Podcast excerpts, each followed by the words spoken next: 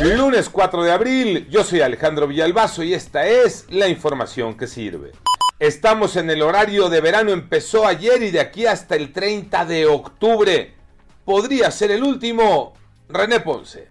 Especialistas del Instituto de Investigaciones Biomédicas de la UNAM detallan que este cambio de horario afecta el reloj interno de nuestro cuerpo conocido como circadiano, que se encarga de regular la liberación de diversas hormonas, así como procesos que realizamos de manera cotidiana como el despertar, el momento de dormir y el metabolismo, entre otras cosas. Destacan también que aunque pareciera ser mínima la pérdida de una hora de sueño, esto afecta diversos procesos cognitivos como puede ser la concentración, lo que eleva la posibilidad de sufrir algún accidente automovilístico.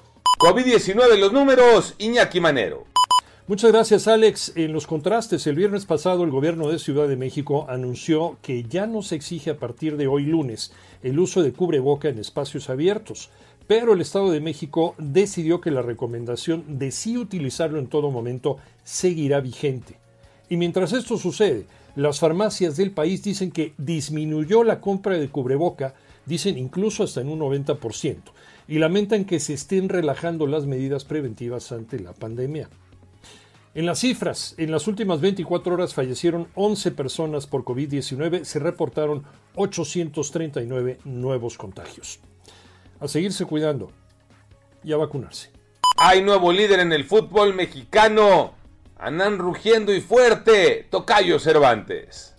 Así es, Tocayo. Los Tigres del Piojo Miguel Herrera son los nuevos líderes generales tras 12 jornadas disputadas en la Liga MX. Su victoria anoche en el Estadio Universitario, dos goles por ser ante los Cholos de Tijuana, le da la oportunidad de ser el número uno en este momento, superando a Pachuca con esta combinación de resultados, porque los Tuzos cayeron en la comarca lagunera ante el Santos, tres goles por uno. Llegaron a nueve partidos sin conocer la derrota. Ocho de ellos son victoria. Además tienen un hombre letal dentro del área, como André Pierre Guignac, que ha ligado nueve partidos de manera consecutiva, marcando gol. Yo soy Alejandro Villalbazo, nos escuchamos como todos los días de 6 a 10 de la mañana, 88.9 y en digital a través de iHeartRadio. Pásenla bien, muy bien, donde quiera que estén.